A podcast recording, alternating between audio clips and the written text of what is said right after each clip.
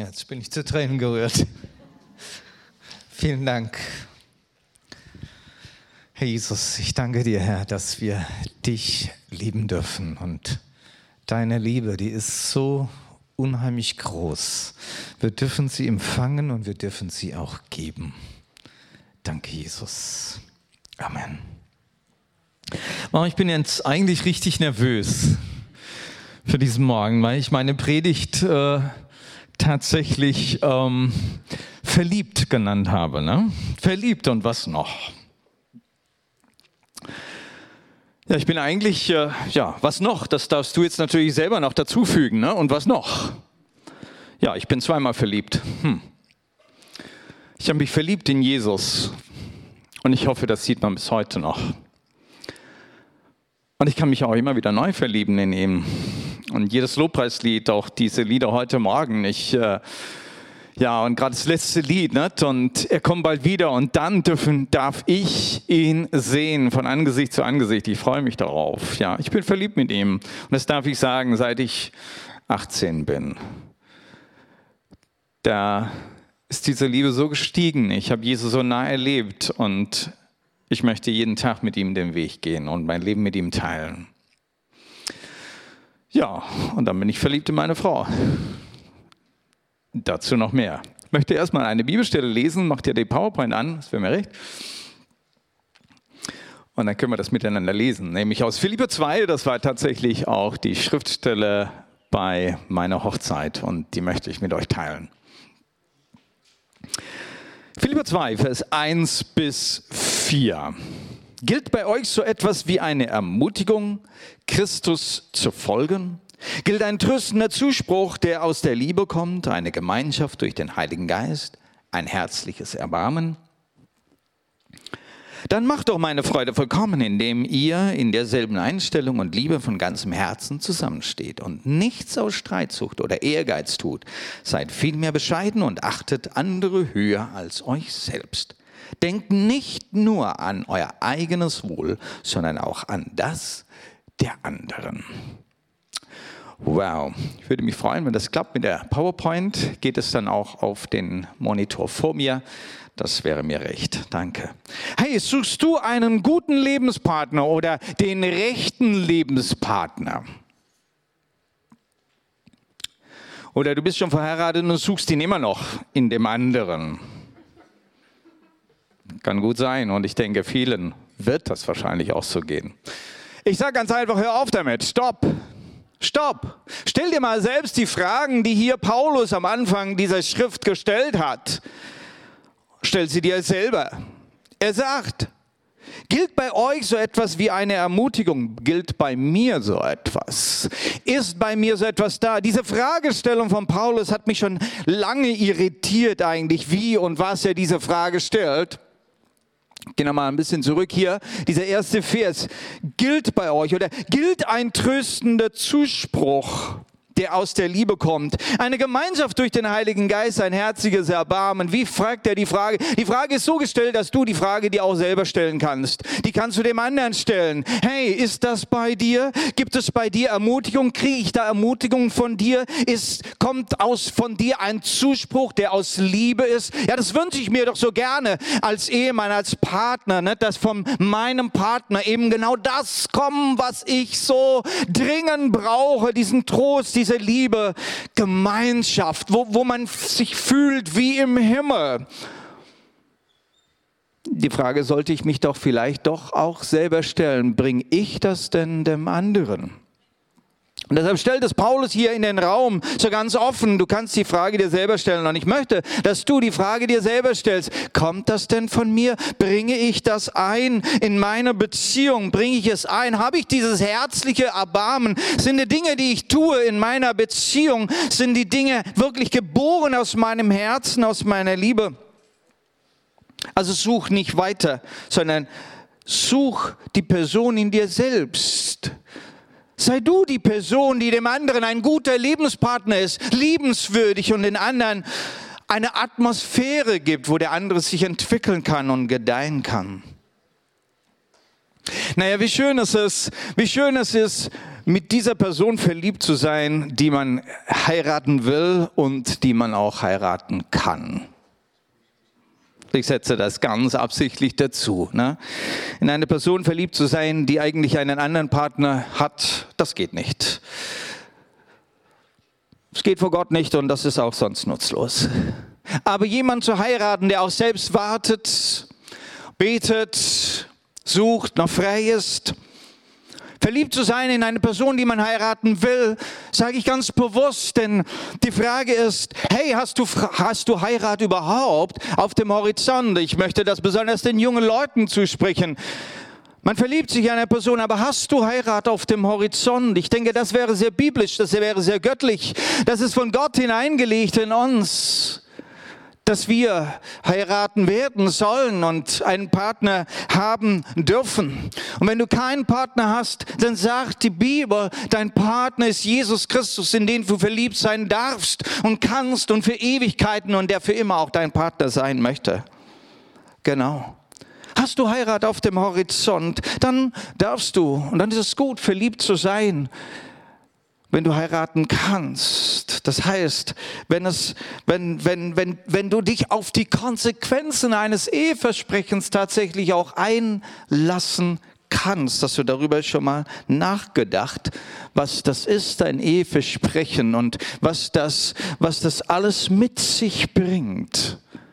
Und ich denke, dann verliebt zu sein, dann macht das richtig Spaß. Ich möchte euch ein bisschen meine Geschichte erzählen.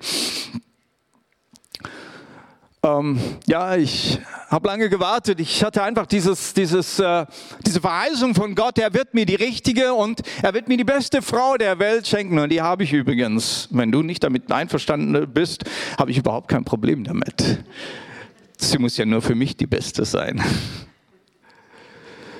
Und habe gewartet, ging auf die Bibelschule, habe mich schulen lassen für den Dienst des Herrn, hatte eine Berufung, nach Indien zu gehen. Und ich wusste, nun, ich brauche schon eine besondere Person, die mit mir natürlich dann auch bereit ist, in die Mission zu gehen, äh, in Situationen zu leben, die schwierig sind, Herausforderungen, vielleicht, dass ich hier nie ein Haus bauen kann und, äh, und so weiter. Und einfach äh, finanziell wird wahrscheinlich nicht so viel drin liegen, aber wir dienen Gott und Gott weiß, was wir brauchen aber dazu eine Frau, die auch bereit ist, wirklich da diesen Weg mit mir zu gehen. Ich wusste, das ist nicht einfach, aber Gott hat eine.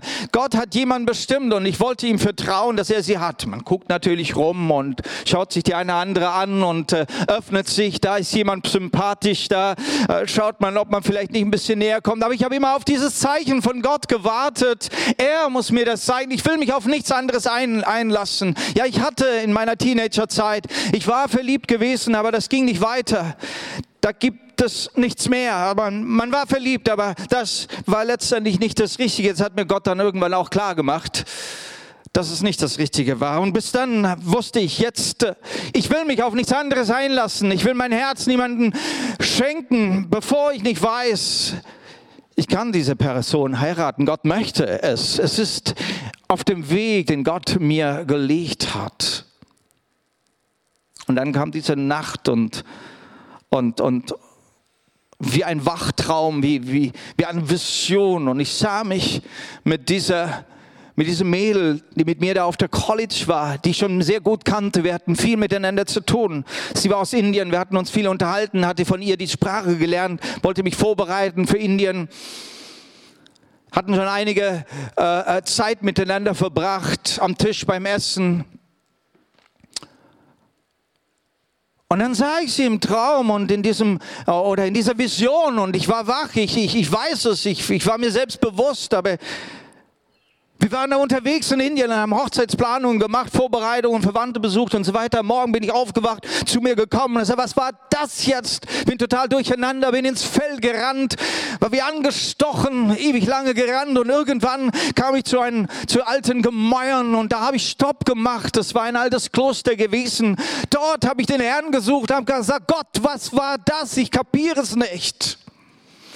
Nach einer langen Unterhaltung mit Gott und Suchen und Fragen stellen, wusste ich, Gott hat mir ein Zeichen gegeben. Sie ist diejenige, die für mich bestimmt ist. Und ich habe da vor Gott eine Entscheidung getroffen. Wenn du Ja sagst, dann sage ich auch Ja. Noch keine Ahnung, ob sie dazu Ja sagen würde. Und dann ist etwas passiert, weil ich Ja dazu gesagt habe, zu Gottes Plan, weil ich Ja zu ihr gesagt habe, ist in mir etwas gewachsen und das nennt sich Liebe. Ich war plötzlich in meinem Herzen verliebt in sie. Ich hatte ihr noch nichts gesagt. Ich habe mir vier Tage noch Zeit genommen, um das Ganze zu bestätigen, ob es wirklich auch so ist. Und nach vier Tagen, ich habe Schier nicht mehr ausgehalten und ich habe sie dann zu einem Spaziergang eingeladen. Tja, und der Rest ist Geschichte.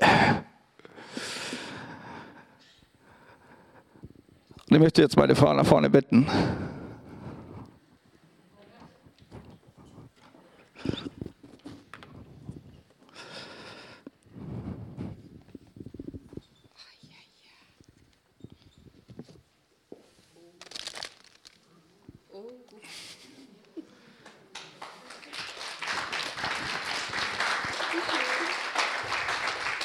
My dear, my love, how was it then on that bright day when I could hardly wait to say what love began to make its way?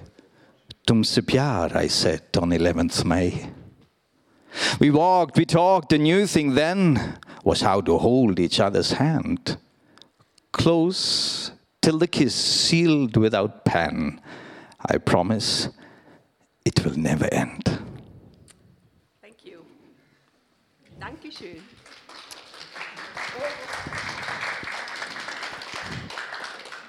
Verliebt sein.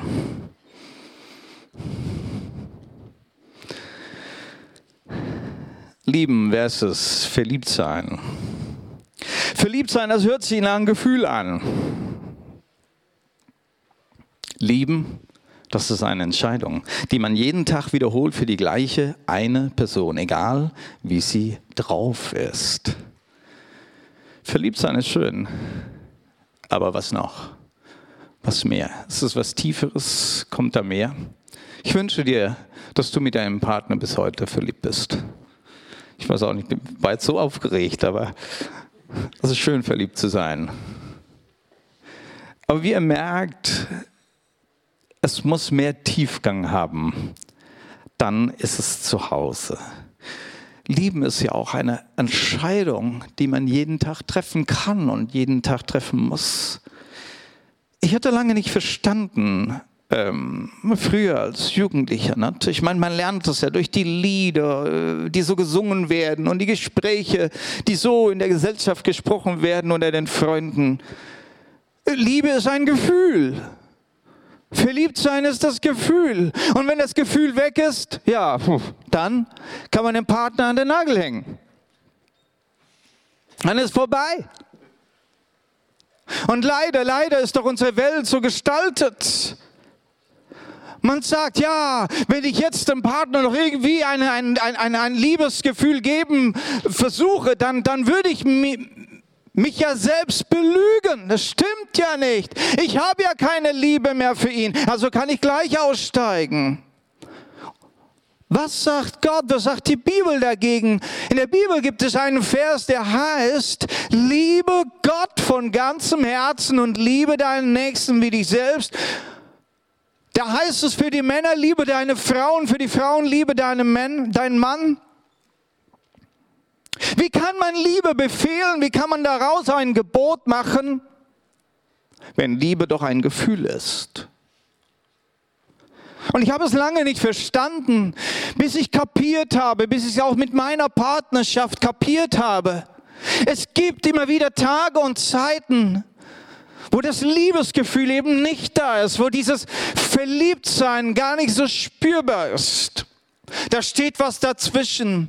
Da hatte man eine Auseinandersetzung, ein Missverständnis. Da hat der andere mich enttäuscht. Ich habe etwas erwartet und der andere hat es nicht gemacht. Und meistens sind diese Erwartungen ja stillschweigen. Man hat ja nie darüber geredet. Man erwartet, ohne, ohne dem anderen gesagt zu haben, was man will. Und dann ist man enttäuscht darüber, dass der andere das nicht bringt oder leistet, ohne darüber nachzudenken, dass der andere vielleicht eine andere Kultur hat, einen anderen Hintergrund, die Dinge in ihrer Familie anders gewesen sind oder irgendwelche andere Dinge mit sich herumträgt, die ich noch nicht kapiert habe. Seine Geschichte einfach anders ist.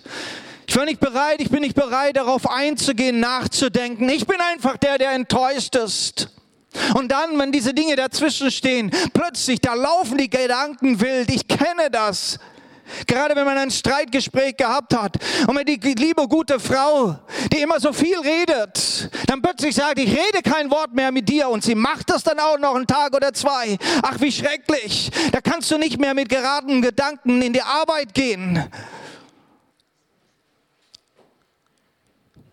Und vor allen Dingen schon keine Predigt vorbereiten.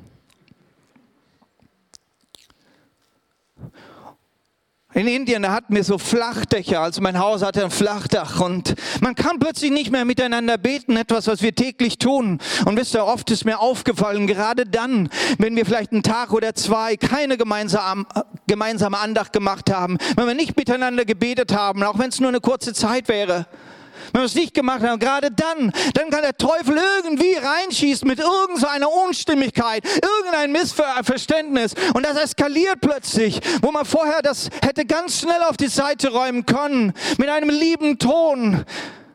Und plötzlich, da steht das dazwischen. Und man kann nicht mehr. Und dann kann man nicht mehr miteinander beten. Und ich bin auf dem, auf dem Dach und, und ich renne da um wie so ein Löwe im, Köwe, äh, im, im, im, Käfig, ja, auf diesem Dach. Und, oh, und, und Herr, du hast mir versprochen, gibst mir die beste Frau der Welt, was ist denn das? Und sie und, und, und, und da kommen dir alle negativen Gedanken, da fallen dir alle Dinge ein, die irgendwie von ihr irgendwie falsch gelaufen waren, falsch gesagt wurden, wo sie das nicht ist, was ich mir vorstelle bis ich mich dann irgendwann erwische mit all diesen blöden Gedanken. Wir haben heute Morgen einen wunderbaren Vers gelesen. Herr, dass die Gedanken meines Herzens dir wohlgefällig seien. Und ich dachte, hey, das ist es. Selbst die Gedanken, die ich mir, die ich dann denke, wir müssen auch unseren Gedanken sagen können, nein. Ich lasse diesen Gedanken nicht zu. Und ich musste nach fünf Minuten, nach zehn Minuten kommst du zu dir. Was denke ich über meine Frau? Wie negativ. Ich lasse es nicht zu.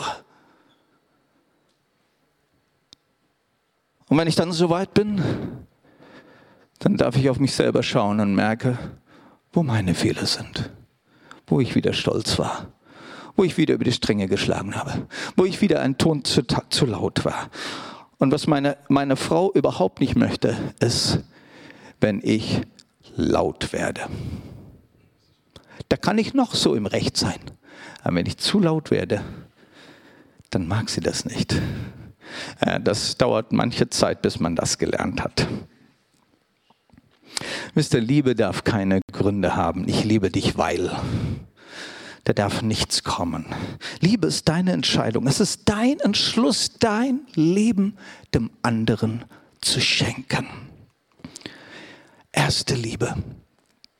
Denken wir mal an die erste Liebe. Ihr wisst, da gibt es einen Bibelvers, wo auch Jesus nach deiner ersten Liebe fragt. Wo ist sie geblieben?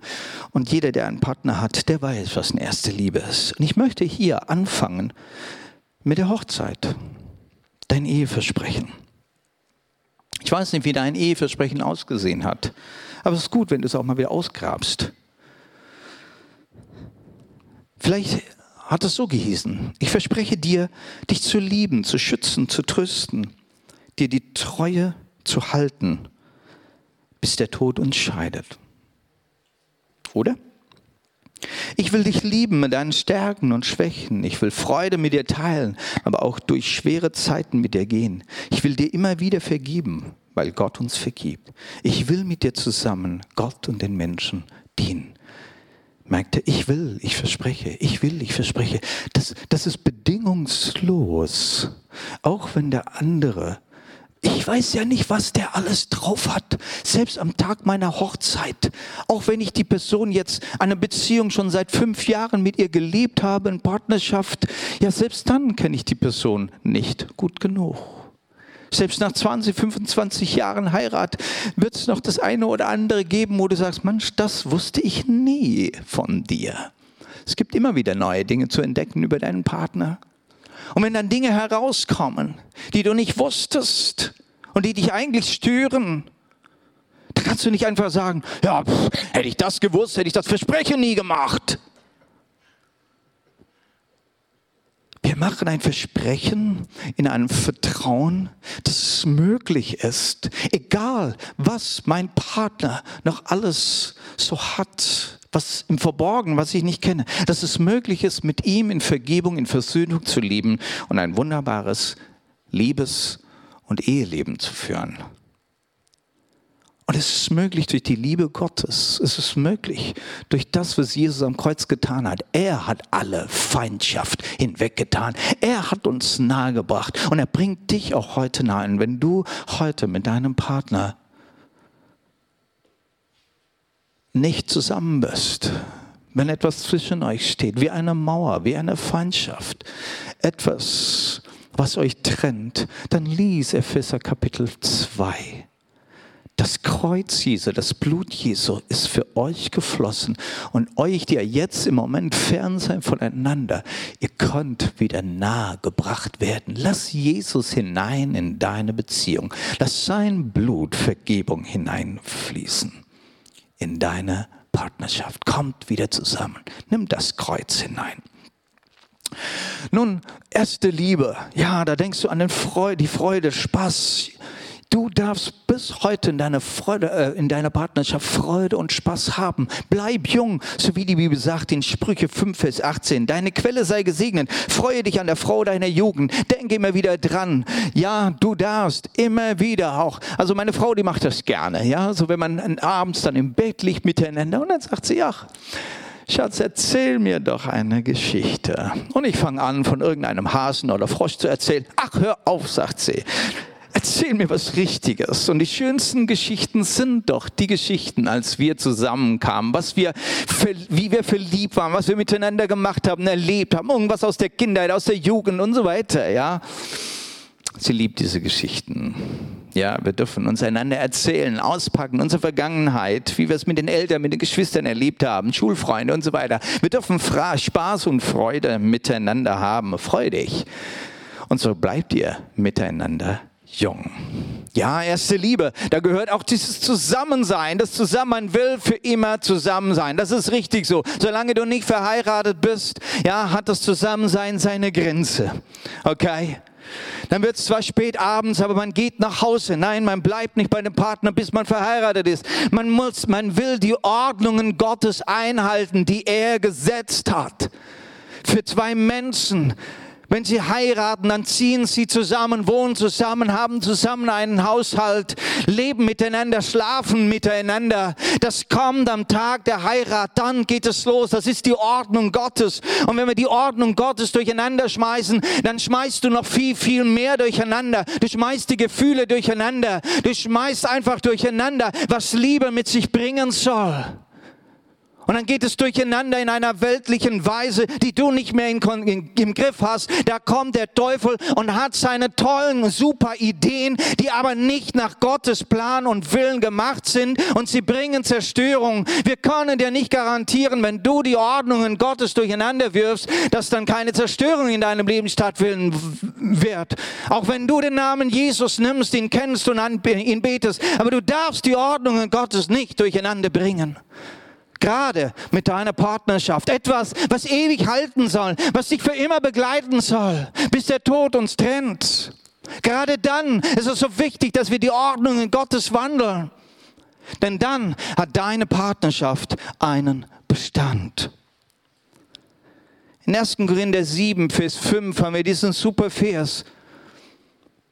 Verweigert euch einander nicht, höchstens für eine begrenzte Zeit und im gegenseitigen Einverständnis, wenn ihr für das Gebiet frei sein wollt. Aber danach sollt ihr wieder zusammenkommen, damit euch der Satan nicht verführt, weil ihr euch ja doch nicht enthalten könnt. Und ihr merkt, es kann hier jetzt nur von zwei Partnern die Rede sein, die miteinander verheiratet sind. Und wenn du verheiratet bist, dann heißt diese Ordnung Gottes, ihr gehört zusammen, ihr bleibt zusammen, es sei denn, ihr habt habt einen ganz triftigen Grund. Und hier wird der Grund Gebet genannt. ja, im Dienst des Herrn oder so, im Gebet. Aber man ist gemeinsam unterwegs. Ich freue mich, dass ich gemeinsam unterwegs sein darf mit meiner Frau. Wir wohnen zusammen, wir leben zusammen. Und manchmal müssen wir getrennt sein, um des Dienstes willen. Da geht einer dann ins Ausland, um dort zu dienen. man kann es hier nicht erwarten, bis man wieder zusammengehört, bis man wieder zusammen ist. Ja, und ihr merkt auch hier in diesen Worten, hier ist Satan, der sofort reinhauen will. Das ist egal, wie tief du im Glauben bist und lange mit Jesus unterwegs bist. Er lungert um dich herum und guckt, wo er irgendwo Schwachpunkte finden kann. Und du bist derjenige, der sie zulässt oder nicht zulässt. Lass sie nicht zu. Ja, deshalb hab ein aktives Liebesleben, eine aktive Liebesbeziehung. Wie ist es mit deiner Zeit? Verbringst du genügend Zeit mit deinem Partner? Schenkst du deinem Partner die Zeit?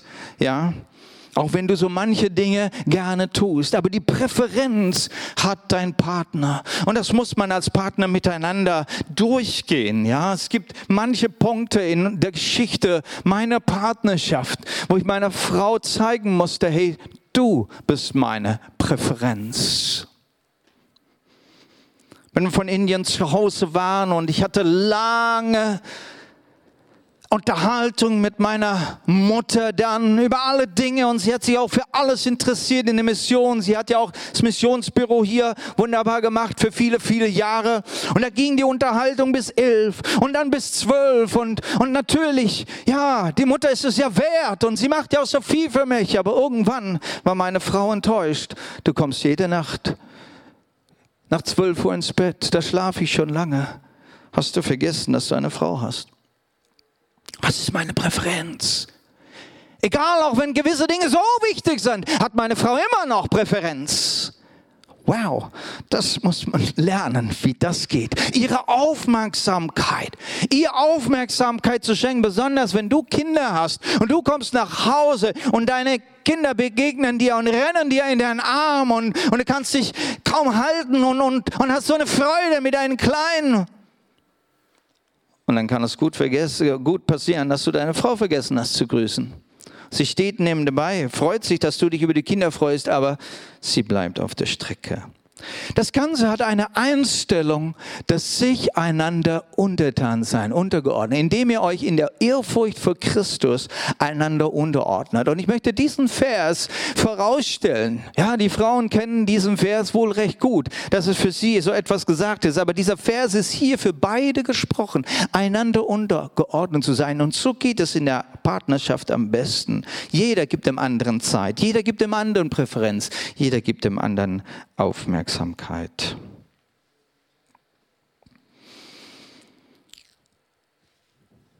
Gegenseitiges Lieben heißt bedürfnisorientiert dem anderen Zuwendung zu schenken. Wie sieht es aus? Die Eigenschaft des anderen Geschlechtes. Er ist einfach anders. Sie ist eine Frau, ich bin ein Mann. Und deshalb tickt sie anders, hat eine andere Eigenschaft. Ja, es war lange in meine Heirat, in, meine, in mein Eheleben hinein, dass ich mich mal durch eine Lehre ähm, über, über, über Eheleben tatsächlich informiert habe, hey, äh, wie anders ist eine Frau? Wie anders denkt ein Mann? Wie anders handelt er? Wenn sie shoppen geht, dann ist das eine Experience. Wenn ich shoppen gehe, dann ist das ein Eroberer, der shoppen geht. Ne?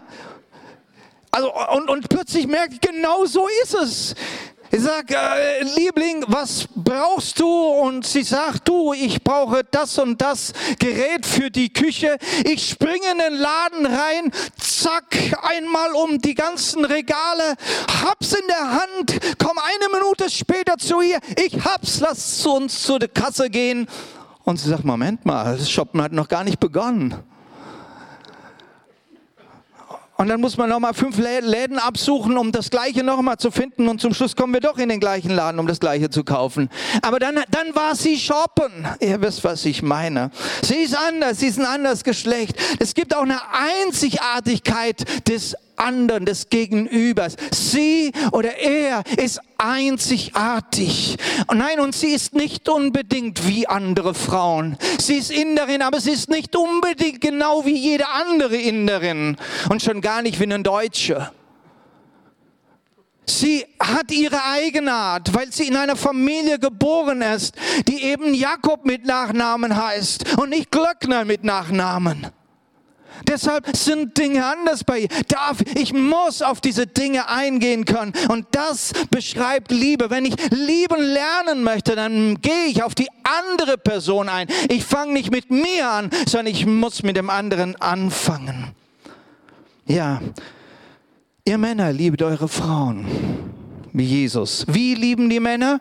Da müssen wir zu Jesus gehen und dann wissen wir, wie wir Männer zu lieben haben. Ihr Männer liebt eure Frauen und zwar so, wie Christus die Gemeinde geliebt und sein Leben für sie hingegeben hat. So sind auch die Männer verpflichtet, ihre Frauen zu lieben. Wow, sogar verpflichtet. Wie ihren eigenen Körper. Wer seine Frau liebt, liebt sich selbst. Niemand hasst doch seinen Körper, sondern ernährt und pflegt ihn. So macht es auch Christus mit der Gemeinde. Und wie lieben die Frauen? Das lesen wir jetzt natürlich auch noch in Titus 2, Vers 4 bis 5. Sollen sie die jungen Frauen anleiten, ihre Männer und Kinder zu lieben, besonnen, zuchtvoll, gütig zu sein, ihren Haushalt gut zu versorgen, ihre Männer zu gehorchen, und zwar deshalb, damit das Wort Gottes nicht in Verruf kommt. Ja, ihr dürft ja über diese Bibelverse nachdenken, jeder für sich, die Männer für sich und die Frauen für sich. Ja, ich werde da jetzt wenig weitere Ausführungen machen. Ich möchte gerne weitergehen. Nämlich von der ersten Liebe möchte ich jetzt zur erfüllten Liebe kommen. Du darfst dich immer wieder an deine erste Liebe erinnern und sie äh, daran arbeiten. Aber was ist eine erfüllte Liebe? Wir hatten anfangs von Philippa gelesen und da möchte ich jetzt nochmal zurückkommen. Philippa Kapitel 2, Vers 2.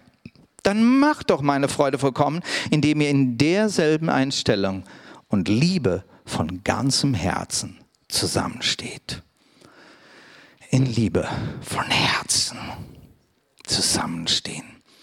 Mach die Freude vollkommen. Hier ist ein wunderbares Wort. Freude kann vollkommen werden. Deine Liebe kann absolut eine erfüllte Liebe sein, wo dein Liebestank voll ist und du aus einer Fülle arbeitest. Nummer eins, dein Liebestank muss voll sein mit der Liebe Gottes, mit der Liebe Jesu Christi, mit der Liebe des Heiligen Geistes.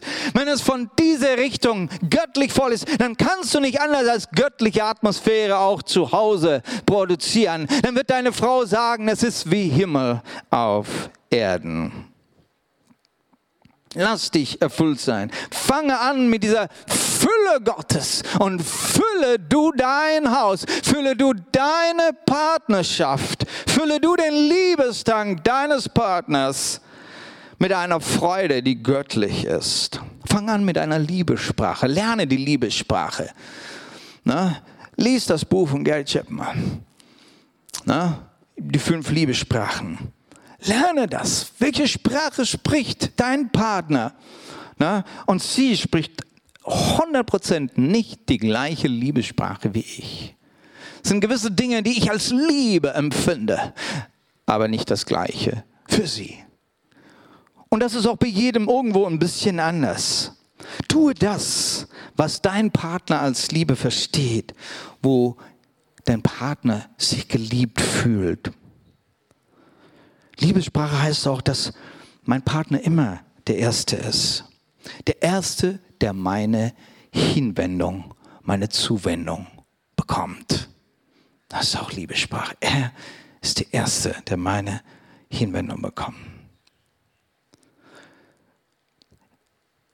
Erfüllt zu lieben heißt auch, dass man es gelernt hat, sich selbst dem anderen zu schenken. Das heißt, das Wohl des anderen ist wichtiger jetzt. Das lesen wir nochmal in Philippe 2. Das Wohl des anderen, ja. Seid vielmehr bescheiden und achtet den anderen höher als euch selbst. Denkt nicht an euer eigenes Wohl, sondern auch an das des anderen. Das sind Verse, die wirklich die äh, sehr tief gehen. Immer wieder denke ich darüber nach, dass ich das wirklich auch tue, den anderen höher zu achten. Nun, jetzt wirst du sagen, nun, der Paulus hat es an die Philipper Gemeinde geschrieben, das ist für die Gemeinde, das ist für die Gläubigen, das ist für die Brüder und Schwestern geschrieben, das ist doch nicht für die Ehe geschrieben. Du, ich möchte dir das einfach jetzt mal mitgeben. Nimm es von mir. Deine Ehe ist dein Trainingsfeld für christlichen Lebensstil. Deine Familie ist dein Trainingsfeld für christlichen Lebensstil. Und wenn du es in deiner Ehe und deiner Familie nicht hinkriegst, wie willst du das mit anderen Geschwistern in der Gemeinde hinkriegen? Ich finde es nicht in Ordnung, dass man von der Ehe wegrennt, Dinge nicht in Ordnung bringt und dann in die Gemeinde kommt und andere Geschwister umarmt und liebenswürdig redet, aber zu Hause schaffe ich es nicht, liebenswürdig zu reden.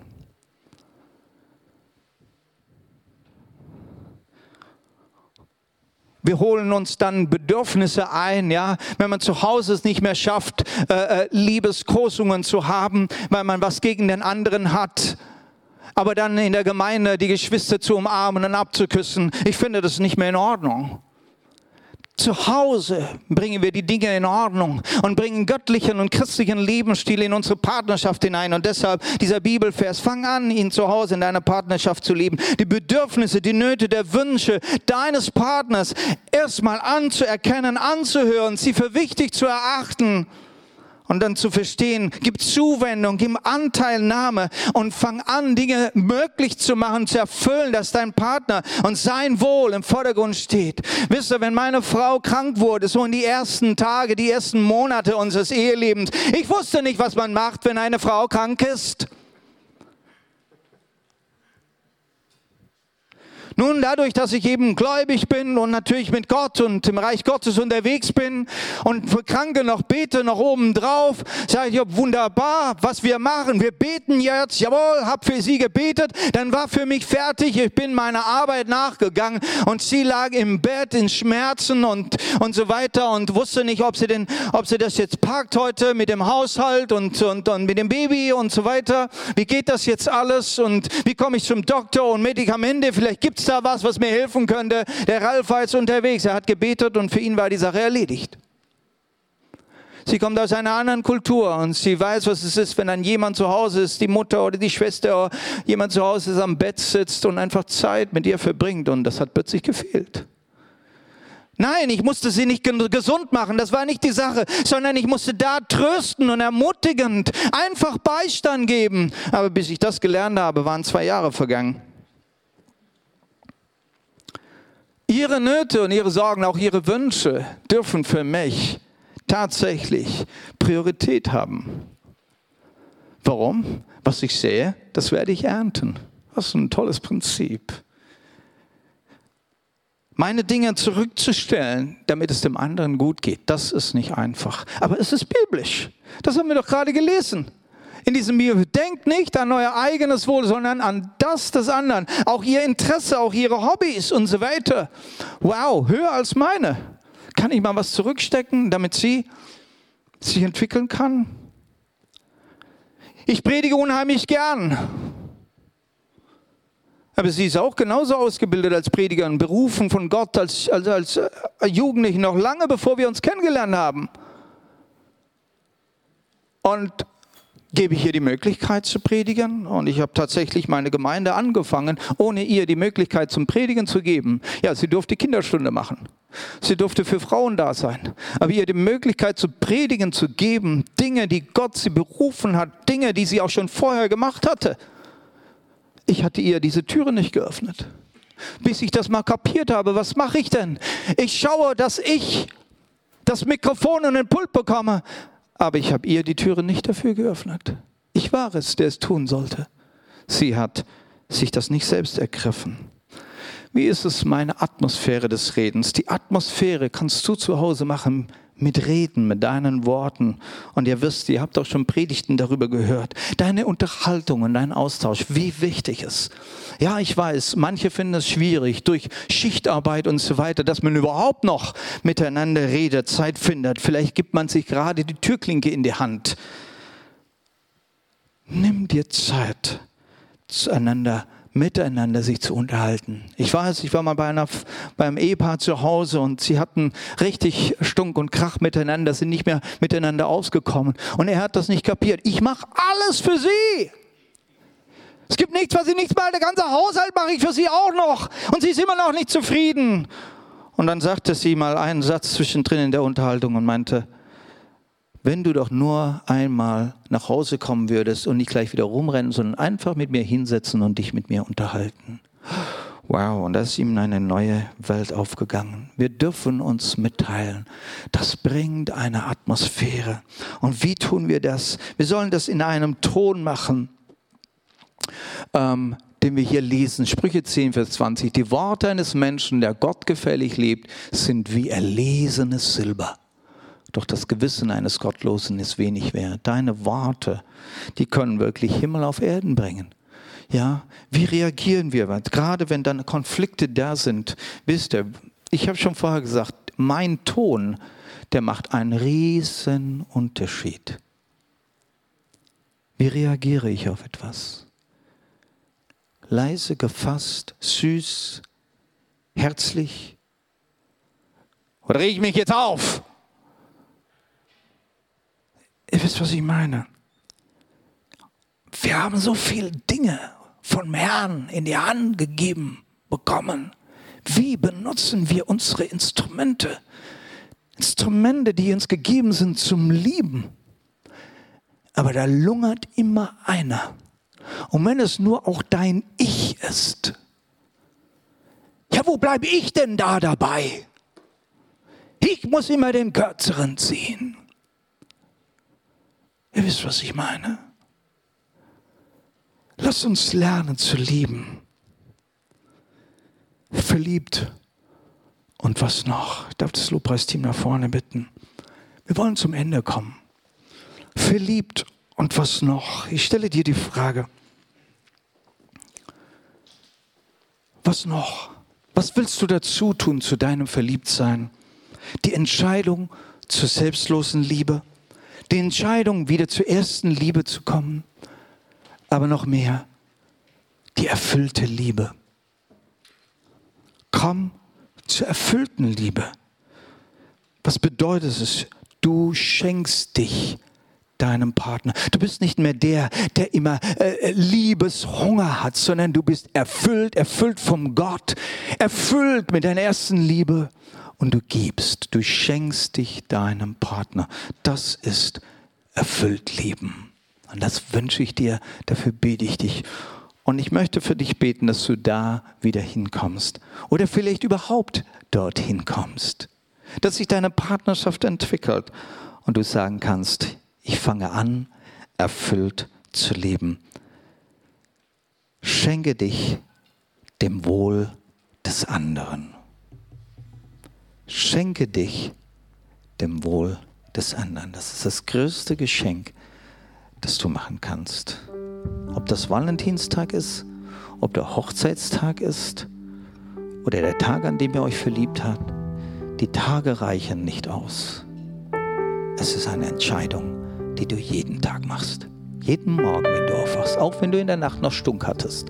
Wach auf im Morgen, entscheide dich, ich schenke mich meinem Partner.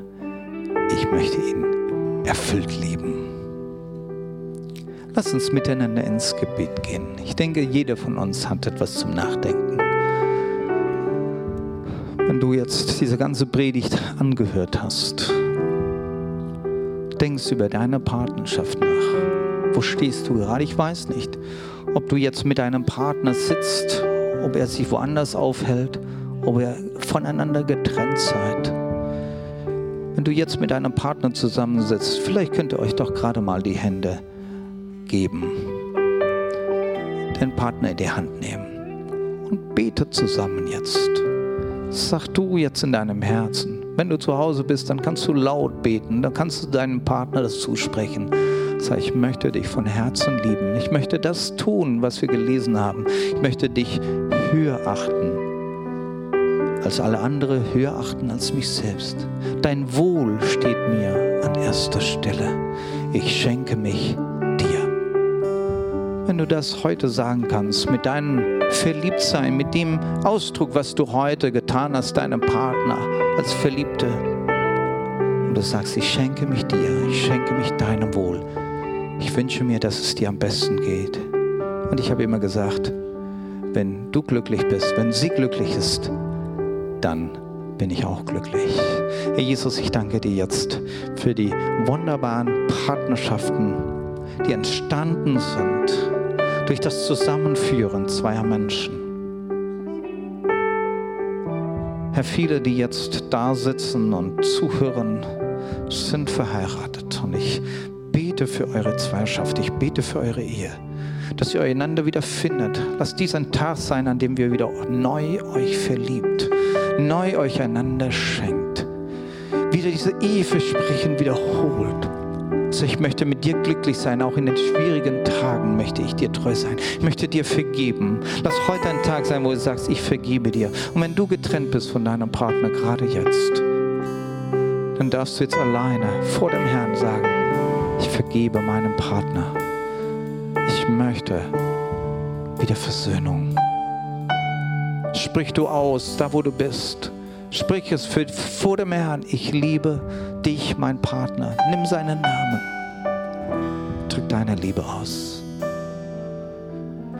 Und ich segne und ich bete gerade für dich, wenn du in Trennung bist wenn du etwas hast, wenn ihr euch gerade nicht versteht, wenn ihr nicht miteinander redet, das Blut Jesu Christi reinigt.